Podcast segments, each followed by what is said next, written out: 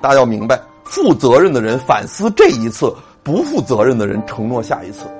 作为一个负责任的人，我们要犯了错误，我们得跟领导说，这次错误的主要原因是什么？问题出在哪儿？下一次避免的方案应该怎么解决？那你得讲这一次的问题，从这个次的问题出发。那要不负责任的人，他一定会避免谈这一次，一张嘴就下次我不敢了。所以你看，所有家暴的男人在酒醒了之后，永远会说下次我再也不打你了。这种人你就不要相信。